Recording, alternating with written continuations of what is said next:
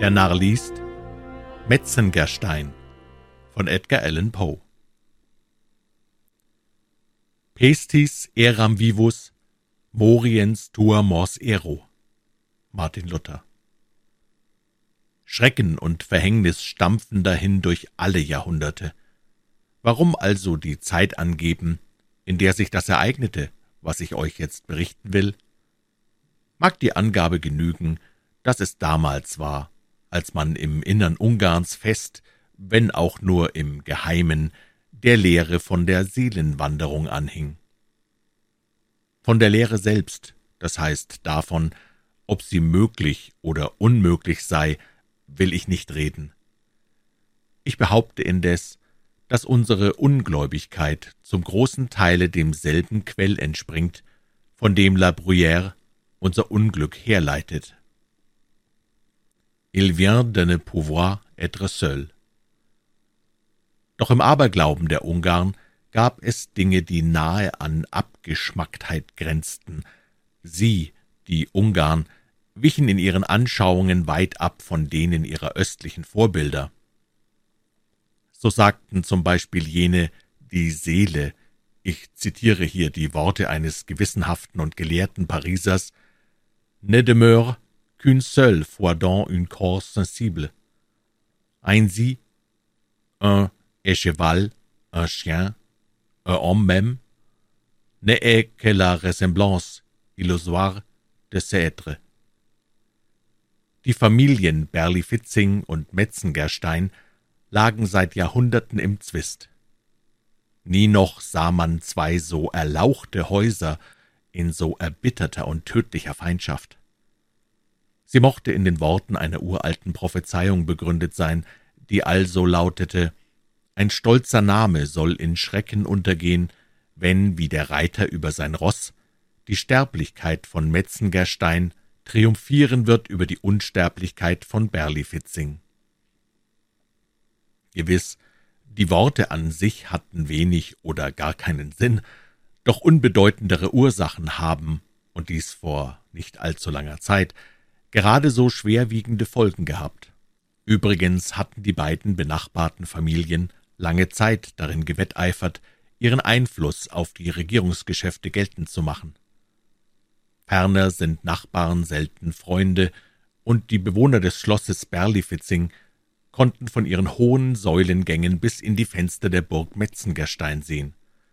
Und überdies hatte sich die mehr als lehnsherrliche Pracht der Metzengerstein in einer Art und Weise geäußert, dass sie den leicht erregbaren Stolz der weniger ahnenreichen und weniger begüterten Berlifitzings verletzen musste. Was Wunder also, dass jene Prophezeiung, so dumm sie auch klingen mochte, eine Feindschaft zwischen den beiden Familien zu Wege brachte, die ohnedies durch erhebliche Belastung zu Streit und Eifersucht veranlagt waren.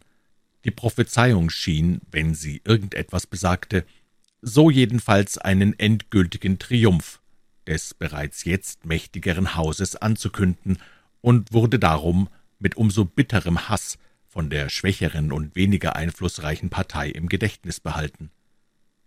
Wilhelm Graf Berlifitzing war, obgleich von hoher Abkunft, zur Zeit dieser Erzählung ein kraftloser und kindischer Geist. Er hatte weiter nichts Bemerkenswertes an sich als eine übertriebene und hartnäckige Abneigung gegen die Familie seines Nebenbuhlers und eine so leidenschaftliche Liebe für Pferde und Jagd, dass weder seine körperliche Schwäche noch sein hohes Alter oder sein Schwachsinn ihn davon abhalten konnten, täglich an den Gefahren des Jagdvergnügens teilzunehmen. Friedrich Baron Metzengerstein dagegen war noch nicht einmal mündig. Sein Vater, der Minister gewesen, starb in jungen Jahren. Seine Mutter, Baronin Marie, war ihm bald ins Grab gefolgt. Friedrich war damals achtzehn Jahre alt, in einer Stadt sind achtzehn Jahre keine lange Zeitspanne, in einer Wildnis aber, in der köstlichen Einsamkeit dieses alten Stammsitzes, hat jeder Pendelschwung weit tiefere Bedeutung.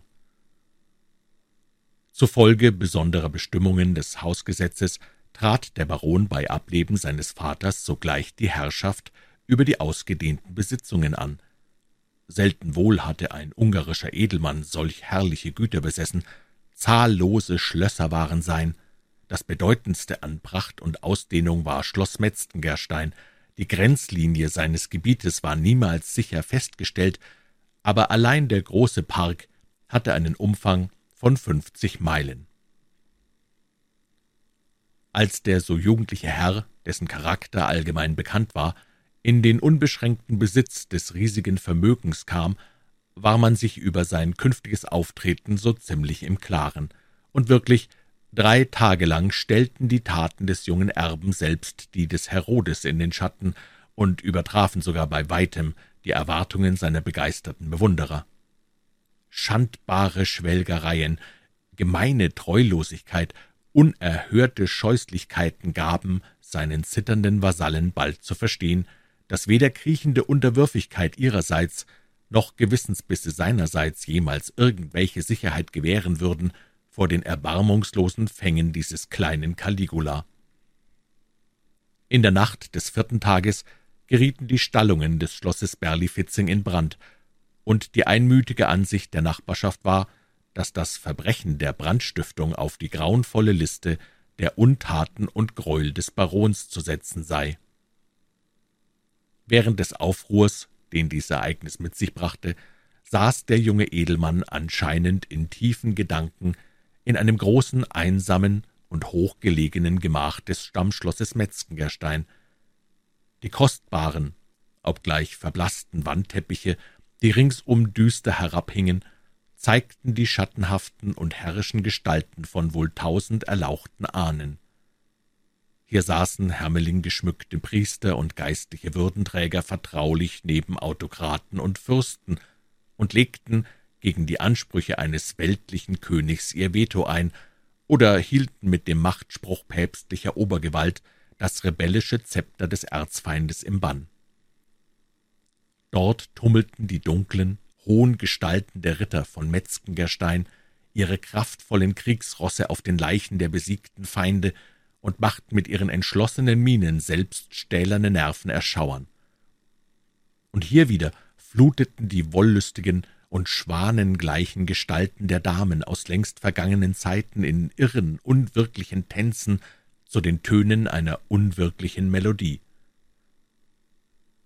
Während der Baron auf den anwachsenden Tumult in den Ställen der Berlifitzing lauschte oder vielleicht über irgendeine neue, noch dreistere Tat nachsann, hasteten seine Blicke unwillkürlich auf der Gestalt eines riesenhaften Pferdes von ganz seltsamer Farbe, das auf der Wandverkleidung als das Ross eines sarazenischen Vorfahren der gegnerischen Familie dargestellt war. Das Pferd selbst stand regungslos im Vordergrund des Bildes. Sein gefällter Reiter aber verendete im Hintergrunde unter dem Dolchstich eines Metzgengerstein. Ein teuflisches Lächeln umspielte Friedrichs Lippen, als er sich dessen bewusst wurde, welche Richtung sein Blick unbeabsichtigt genommen hatte. Er wandte die Augen nicht ab, trotzdem eine unerklärliche, erstickende Angst sich wie ein Leichentuch auf seine Stimme legte. Nur mit Mühe konnte er dies traumhafte und sonderbare Empfinden mit der Gewissheit, wach zu sein, vereinigen. Je länger er spähte, desto bannender wurde der Zauber, desto unmöglicher schien es ihm, jemals den Blick von jenem seltsamen Bilde wieder abwenden zu können. Als aber der Aufruhr draußen plötzlich noch wilder tobte, richtete er mit gewaltsamer Anstrengung seine Aufmerksamkeit auf den roten Lichtschein, der aus den flammenden Stellen auf die Fenster des Gemachs fiel. Doch einen Augenblick nur tat er das, ganz unwillkürlich schweiften seine Augen wieder zur Wand. Mit Staunen und schauderndem Entsetzen nahm er wahr, dass der Kopf des riesigen Hengstes inzwischen seine Stellung geändert hatte. Vorher waren Hals und Kopf des Tieres wie mitfühlend zu dem am Boden liegenden Herrn herabgebeugt, jetzt hatten sie sich in voller Länge gegen den Baron ausgestreckt. Die Augen die vorher unsichtbar blieben, hatten einen eindringlichen Menschenblick und glühten in merkwürdig rotem Feuer, und die aufgewölbten Lippen des offenbar wütenden Tieres legten ekelhafte Totenzähne bloß. Betäubt vor Schrecken wankte der junge Edelmann zur Tür. Als er sie aufwarf, strömte eine Flut roten Lichtes weit ins Zimmer und zeichnete seinen klar umgrenzten Schatten gegen den schwankenden Wandteppich, und er schauderte, als er, der zögernd auf der Schwelle stand, bemerkte, dass dieser Schatten genau die Gestalt des erbarmungslosen und triumphierenden Mörders des Sarazenen Berlifitzing deckte.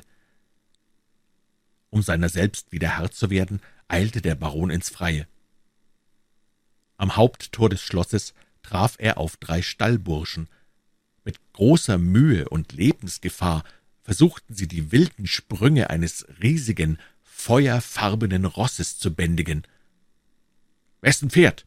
Wie kommt ihr zu ihm?« fragte der Jüngling in heiserer Angst, denn er hatte sofort bemerkt, dass der geheimnisvolle Hengst auf dem Wandteppich das vollkommene Seitenstück zu dem rasenden Tier hier war. »Er ist Ihr Eigenherr«, erwiderte einer der Burschen.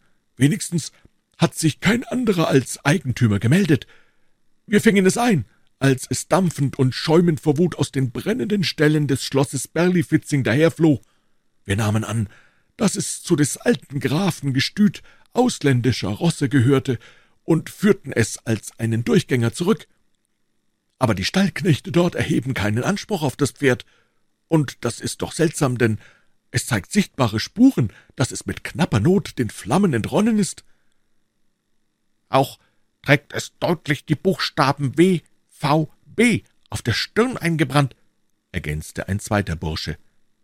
Ich dachte natürlich, es wären die Zeichen von Wilhelm von Berlifitzing, aber alle im Schlosse leugnen durchaus, das Pferd zu kennen.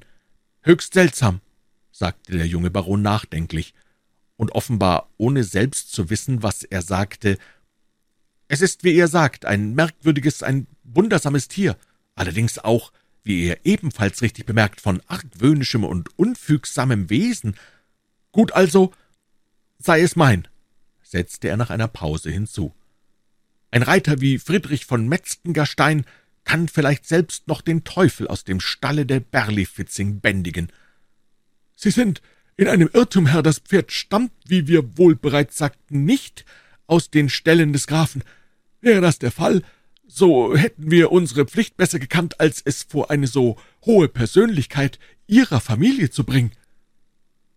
Allerdings wahr, bemerkte der Baron trocken. In diesem Augenblick kam eilig und mit roten Wangen ein junger Kammerdiener aus dem Schloss herbeigelaufen.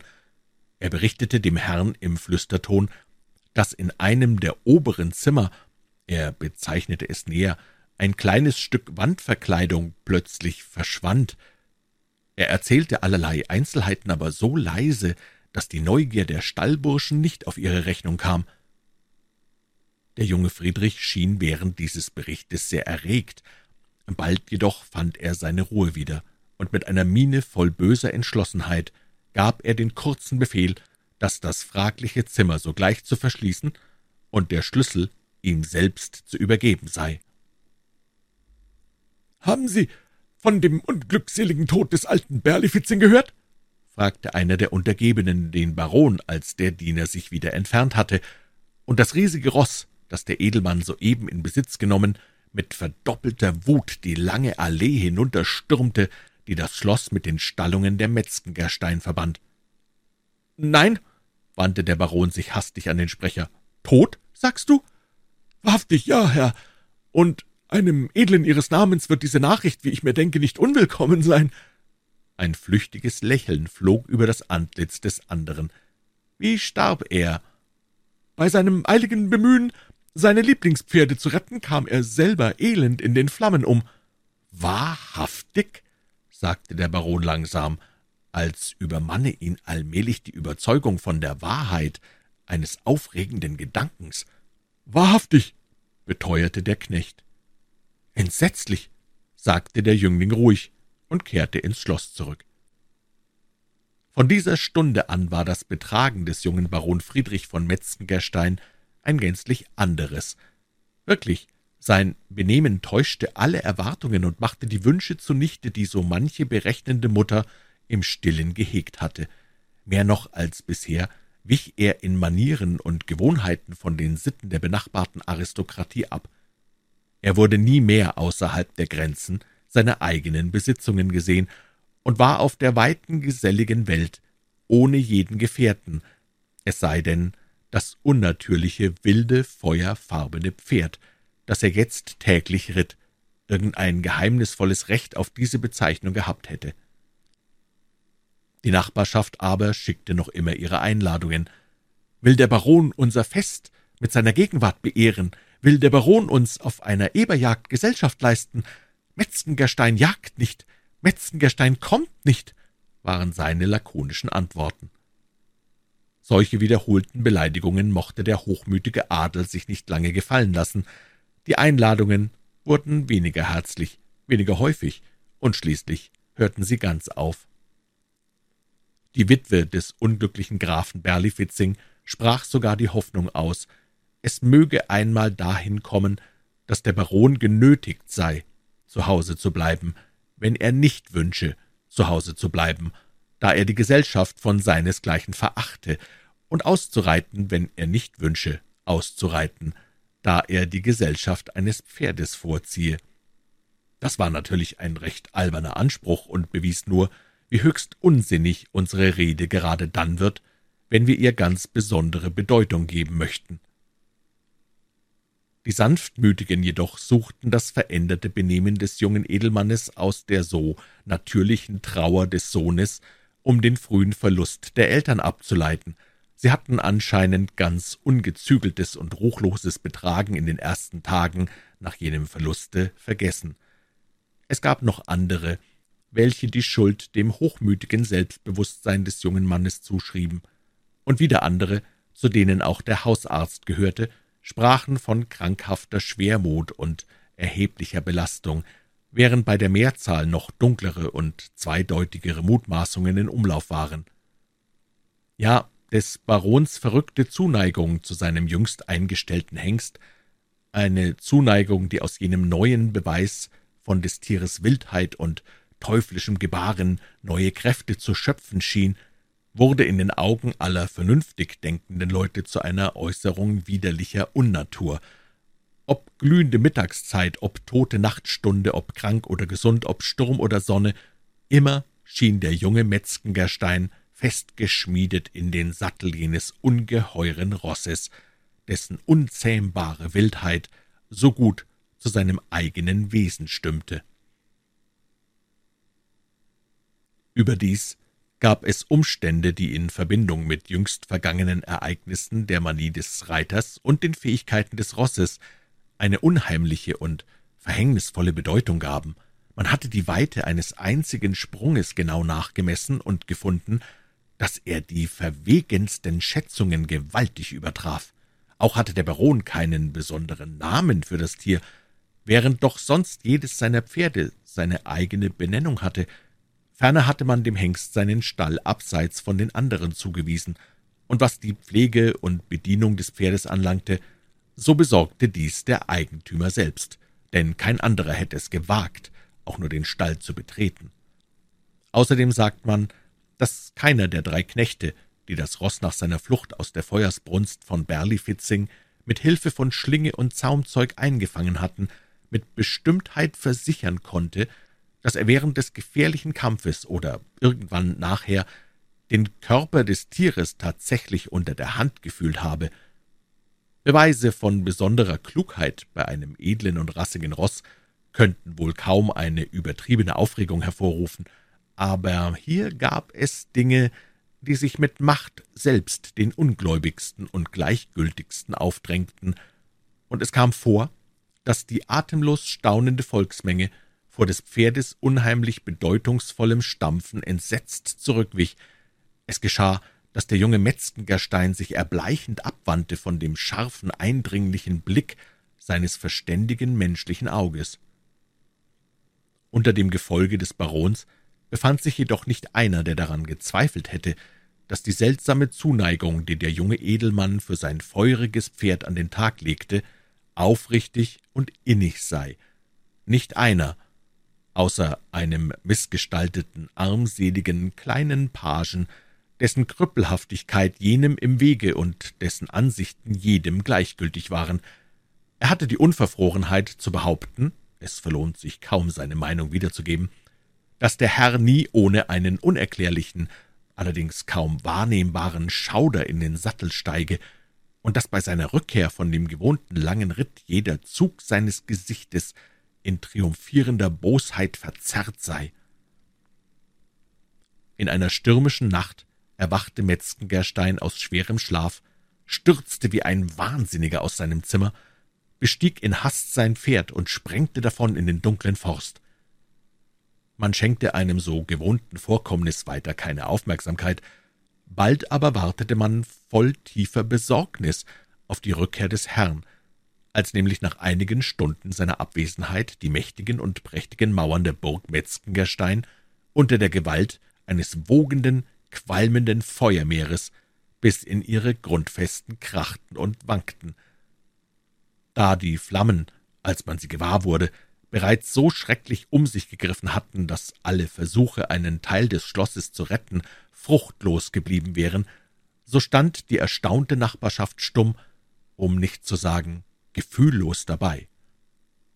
Dann aber erregte etwas Neues und Schreckliches die Aufmerksamkeit der Gaffer und bewies, wie viel aufregender für eine Volksmenge der Anblick eines kämpfenden Menschen ist, als die entfesselte Wut seelenloser Materie. Die lange Allee uralter Eichen, die vom Forst zur Hauptpforte des Schlosses führte, sprengte ein Ross daher, dessen tosende Wildheit den Dämon des Unwetters noch überraste. Auf seinem Rücken trug es einen Reiter in zerfetzten Kleidern, der fraglos die Herrschaft über sein Tier verloren hatte. Die Todesangst auf seinem Antlitz und das krampfhafte Jucken des Körpers sprachen von stattgehabten unmenschlichen Kämpfen, aber kein Laut, außer einem einzigen Schrei, entfloh seinen blutigen Lippen, die in Entsetzen durch und durch gebissen waren. Ein Augenblick, und das Klappern der Hufe erklang scharf und schrill durch das Brausen der Flammen und das Heulen des Windes. Ein zweiter, und mit einem einzigen Satz über Tor und Graben hinweg galoppierte der Hengst die wankende Treppe des Schlosses hinauf und verschwand mit seinem Reiter inmitten des Wirbelsturms der sausenden Flammen. Die Wut des Sturmes legte sich sofort, und eine tote Ruhe folgte. Eine stille, weiße Flamme umhüllte den Bau wie ein Leichentuch, und weit hinauf in die ruhige Luft ergoß sich ein Glanz übernatürlichen Lichtes, während eine Wolke von Rauch sich über den Trümmern aufbaute in der klar erkennbaren Gestalt eines ungeheuren Pferdes.